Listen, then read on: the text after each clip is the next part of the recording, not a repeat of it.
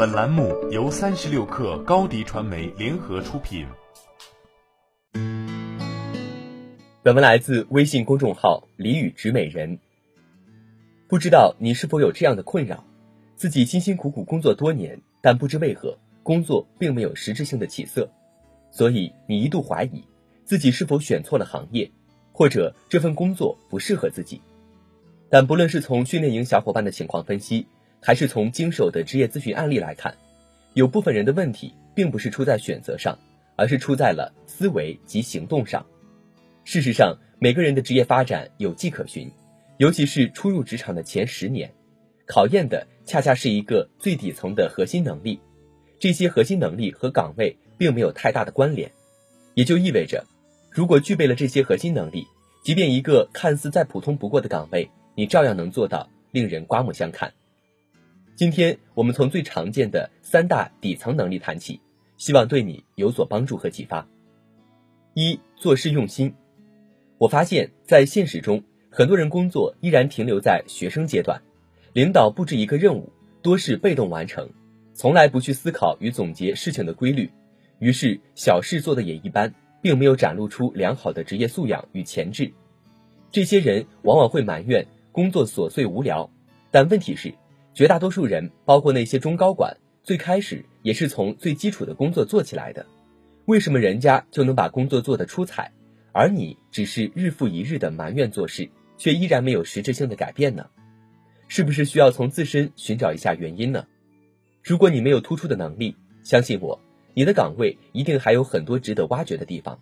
你需要重新思考当前的工作局面，看能不能优化一点。再优化一点，工作只是停留在完成阶段的人，注定是不会有大出息的。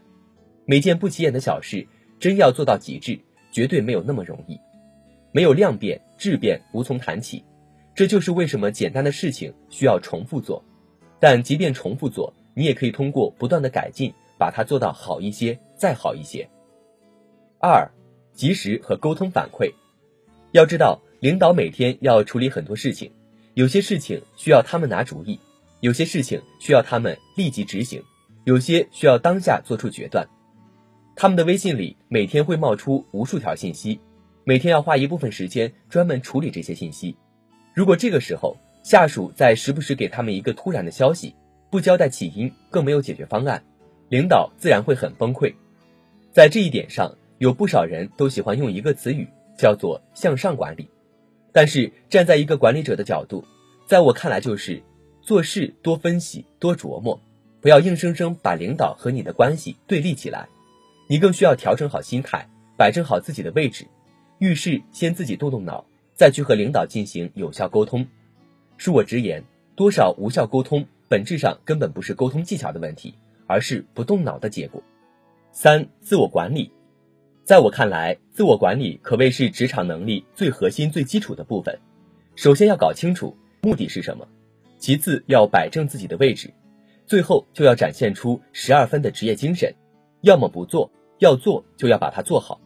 大家都是成年人，干得不爽可以走人，但既然在这里做这个岗位一天，你就有责任把这件事情做好，这是起码的职业操守和道德。有那个时间精力去发酵情绪。不如好好想一想，是去还是留？要走也请果决些，不要再其位不谋其政。如果决定留下，就请多考虑公司要怎么发展，如何协助领导把事情推进下去。唯有公司发展好了，个人才能发展更好，不是吗？在我看来，所谓情绪管理根本就是个伪命题，哪有那么多情绪要你管理呀？如果一个人头脑清晰，做事目标明确。他就会想办法调整自我，以最佳状态投入每一天的工作中。毕竟这也是一个人心理健康的重要标志。还是那句话，如果有人能做到今天我谈到的三点，我有理由相信，不出三年，这个人说话做事的能力和水平一定能得到很大的提升。所以，与其苦苦追求一份具有成就感的工作，倒不如把工作做到让自己有成就感。这恐怕才是更靠谱、更现实的发展之路。好了，本期节目就是这样，下期节目我们不见不散。欢迎加入三十六氪官方社群，添加微信 hello 三十六氪，h e l l o 三六 k 二。获取独家商业资讯，听大咖讲风口聊创业，和上万课友一起交流学习。高迪传媒，我们制造影响力。商务合作，请关注新浪微博高迪传媒。